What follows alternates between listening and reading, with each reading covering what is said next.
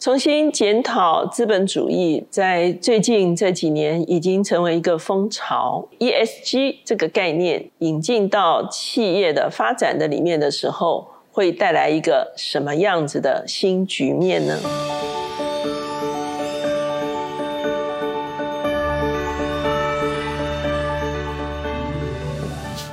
大家好。我是乔美伦老师，每周一次在乔氏书房和大家见面。今天我们的单元是快闪新书。今天我们所要介绍的这本书就是《重新想象资本主义》。这本书的作者是 Rebecca Henderson，她从一九九八年到两千零九年担任麻省理工学院管理学院的教授，而目前呢，她是哈佛商学院的教授，她并且被列为。二零一五年的 Thinkers Twenty 前五十位思想家，他被称为是最具影响力的改造资本主义的思想家。他是当今研究 ESG 的领域的权威，他引领很多的企业组织做变革以及策略转型。他在哈佛商学院的 MBA 开了一堂课，哈，这堂课叫做重塑资本主义。啊，他的授课内容也就是我们今天这本书的主要内容的来源。在二零二零年，他即将出版这本书的时候，刚好遇到这个疫情，他本来是有新书的巡回演讲，却是完全的停摆。结果出乎意外的是，大家反而更加的关注。他在这本书里所谈到的议题，因为疫情使大家用不同的眼光看这个世界，不平等的现象处处都有，结构性的种族歧视哈陆续浮现，很多人就会发现，哎，外送员有没有健保？他们的福利如何？有些地方儿童平均每月挨饿一次哈，等等的这些社会现象，透过疫情都陆续的浮现。所以有一个企业人士说，如果新冠是随堂考，那么气候变迁就是期末考。如果我们没有办法度过的话，我们在面临更大的考验的时候，我们就要交白卷了。企业人士往往不觉得这些问题是他们应该关注的，包括政府的效能、员工的福利、贫富不均、种族正义、民主重建。可是现在渐渐的，企业开始要重新的想象资本主义可以有一些什么样新的可能。所以结果，他的这个巡回演讲是在 Zoom 上面举行，哈，来自不同的时区，成千上万的读者听到他的演讲，而且引起了非常多企业的。回响，其中所强调的就是企业不能只在乎我和现在，而是要开始在乎我们和未来。作者回顾他自己的年幼的经验，其实他是非常喜欢大自然的。可是成年之后呢，他往往是跟企业一起工作，所以他就在想说，在环境跟企业发展中间呢，有没有办法找到一个双方有利的一个可能性，可以改变整个市场的游戏规则？如何建立一个既盈利又公正？又永续的资本主义的制度，所以呢，当他回顾整个资本主义的发展的时候，他发现资本主义促进了世界的繁荣，可是同时在发展的过程中，也带来整个世界三个祸患：环境恶化、贫富加剧、体制崩溃。企业往往认为这是外部效应，应该留给政府和公民社会去处理，这样才符合公司的利益。可是我们也已经看到，千禧世代的年轻人。好，已经不再是这种想法了。他在哈佛开的这个重新想象资本主义的课，开始的时候其实只有二十八个学生，可是到现在。每堂课都有三百个人来选修他的课程，占同届学生的三分之一。哈，他特别讲到，在二零一八年的时候，全球最大金融资产管理集团贝莱德，他的执行长赖瑞芬克在一月写给集团投资的每家公司的执行长一封信。不论你是上市公司还是私人公司，社会上普遍要求企业必须负起社会责任。不仅得交出漂亮的财务成绩单，还必须证明他对社会有哪些正面的贡献。企业必须让所有的利害关系人都受贿。这封信写出来之后，好像投掷了一颗炸弹哈。当时非常多的企业的执行长认为这是不可置信的哈。可是他这封信也导致了一些后续的结果。二零一九年的时候。一百八十一位的执行长，他们在商业圆桌会议中间发表声明，重新定义企业的使命是促进全体美国人有利的经济。这个发表呢？的确也产生了非常重大的影响，同时也带来反弹。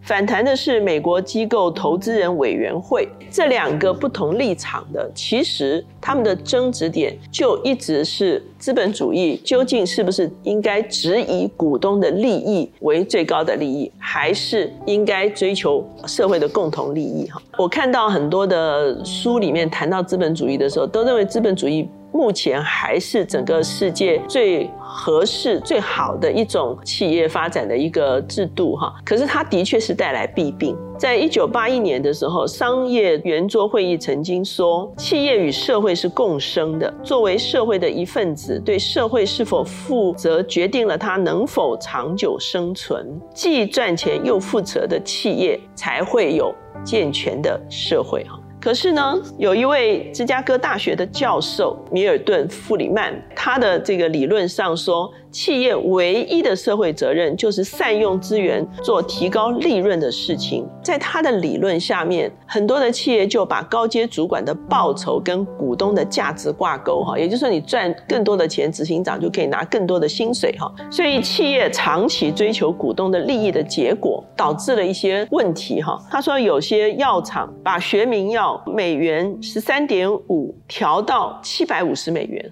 那最后，企业为了提高利润，使市场扭曲，左右政府的政策，操纵价格。自由市场不但不能增进总体的财富，反而摧毁了企业本身倚仗的制度。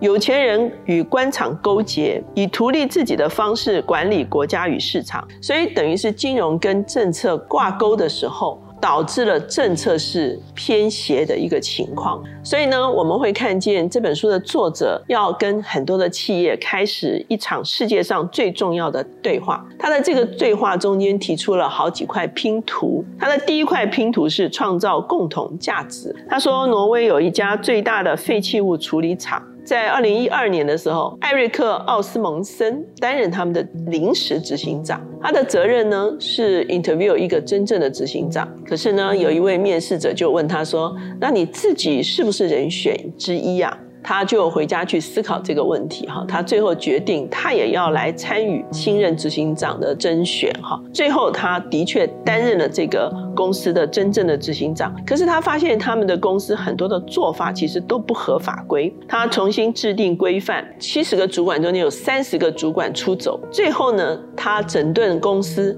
把废弃物转型为原物料。虽然他第一年损失了盈余百分之四十，人才大量换血，但是到了二零一八年的时候，也是六年之后，他成为北欧最大最赚钱的废弃物处理公司。哈，第二块拼图呢是要建立使命导向型的组织。他说，在很多的企业中间有两种类型的组织，一种是低阶型的组织，把人当作物件来管理；另外一个是高阶型的组织，尊重每一个员工，并且被赋予权利。第三块拼图是重整财务金融制度，证明做对的事情也可以获利。提到了我们这几年大家常常提到的 ESG 哈，在二零一八年的时候，根据 ESG 所进行的投资已经占整个金融市场的百分之二十哈，这是整个金融制度的一个转换。第四块拼图就是啊，企业要建立合作的关系。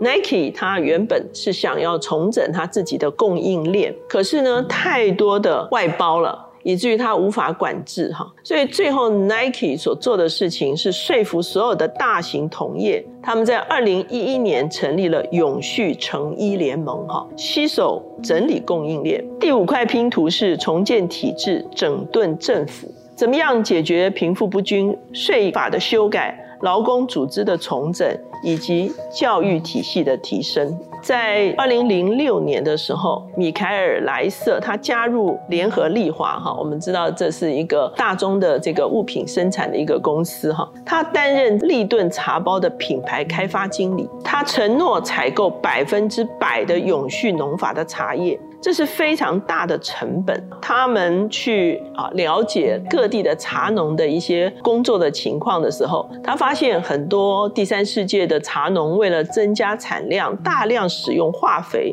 导致土壤弱化，茶叶品质下降，工作条件恶劣，工资极低，欠缺卫生环境，哈，而且孩子也没有受教育的机会。他们后来去参观肯雅的克利球这个地方，他发现他们的做法完全不同。他们修剪茶叶来做堆肥，提升土壤保护，产量是其他庄园的一倍，薪资是两倍半，有免费的住宿和医疗，子女有机会就学，哈。他们就讨论怎么做才能够让所有的茶农都能够进到这样子的优化的一个过程中间。他们首先让肯雅的茶庄取得永续茶叶的认证，那拿到这个认证呢，其实就是一个重要的品牌力。接着，他们协助阿根廷跟印尼能够进入优先转型的名单。最后，他们帮助肯雅的五十万小农都可以获得认证，推广永续的农法，总共提高了百分之十五到十五的收成。二零一零年的时候，利顿茶包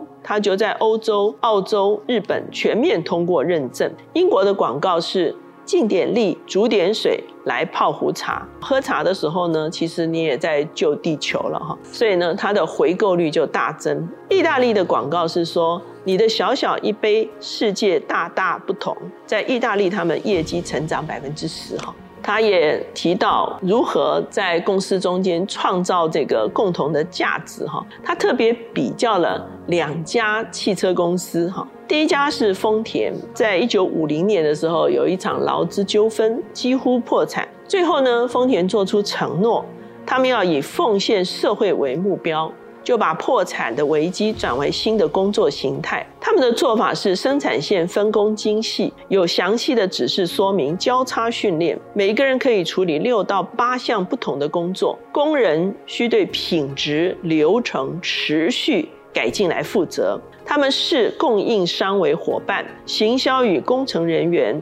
彼此是盟友而非敌人，他们鼓励员工为公司的使命而努力。哈，跟他相较的就是通用公司。哈，一九五七年丰田进军美国的时候，当时候美国的每两辆车子就有一辆是通用的。哈，可是到了一九八零年的时候，丰田大受欢迎，那很多的客户都抱怨通用噪音大又容易故障。那主要就是它的作业的流程，通用使用的是管理科学化。工作残酷化的一个概念，我们在另外一本书《用你的工作转动世界》的时候，也曾经介绍过这个泰勒主义哈，整个工作的流程要重复，人好像机器一样的来工作。所以在通用层级非常严明，设计与改进是由工程师来主导，蓝领工人对流程毫无贡献，只是做重复的工作。而且呢，他们跟供应商的关系也不好，随时可以取代。我们会发现这两个公司的文化完全不同，所以这两个不同的这个企业文化就导致了丰田这个流程快速优化，可是通用就一直停留在原地。到最后，通用决定他们要改变他们的管理的方式，他要他们的经理去到丰田去参观的时候，用相机拍下所有可以拍的地方，哈。可是呢，有一个评论就是说，员工的动机是拍不到的，工会和管理阶层的关系是拍不到的，所以你拍那么多照也没有用哈，因为它是一个精神性的东西哈。他最后也谈到政府的一些作为哈，在一八九零年的时候，丹麦两个大党哈来选举哈，其中一个党是右丹麦右翼党，好，它是大型农业和工商界组成的。另外一个党是社会民主党，全部都是工人阶级哈。而他们当时候的另外一个党的这个商业领袖尼尔森·安德森，他在一八九六年就成立了丹麦雇主总会。这个雇主总会就开始跟政府协商，保险不是由税金来支付，而是由政府、企业和劳工官员组成的委员会提出方案，拟定一个保险制度。那一八九七年的时候，金属业大罢工，这个总会就成为了雇主跟劳工中间的一个协商单位。一八九八年的时候，它的工会总会成立，只要有某一个企业产生劳资纠纷的时候，他们的一个集体谈判的制度，在五十年中间，他们的劳工、企业跟政府合作。那一直到今天，丹麦是全球最低薪资最高的国家。贫富差距最小，以及每年有五到六周的年假。哈，他在书的最后他说：“你可以想象二十年之后，如果我们继续努力的话，会发生什么事情？你会在一家高承诺的公司工作，以共同的价值为基础，提供良好的工作，投资。”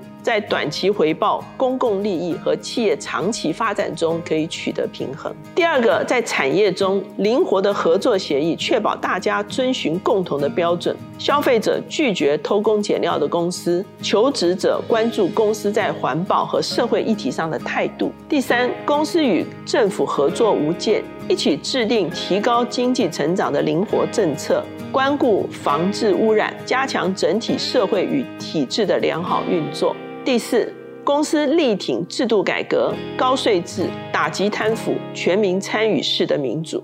第五，各地政府投资公共财，维持社会的强健与市长的公平与自由。第六，企业改变商业模式。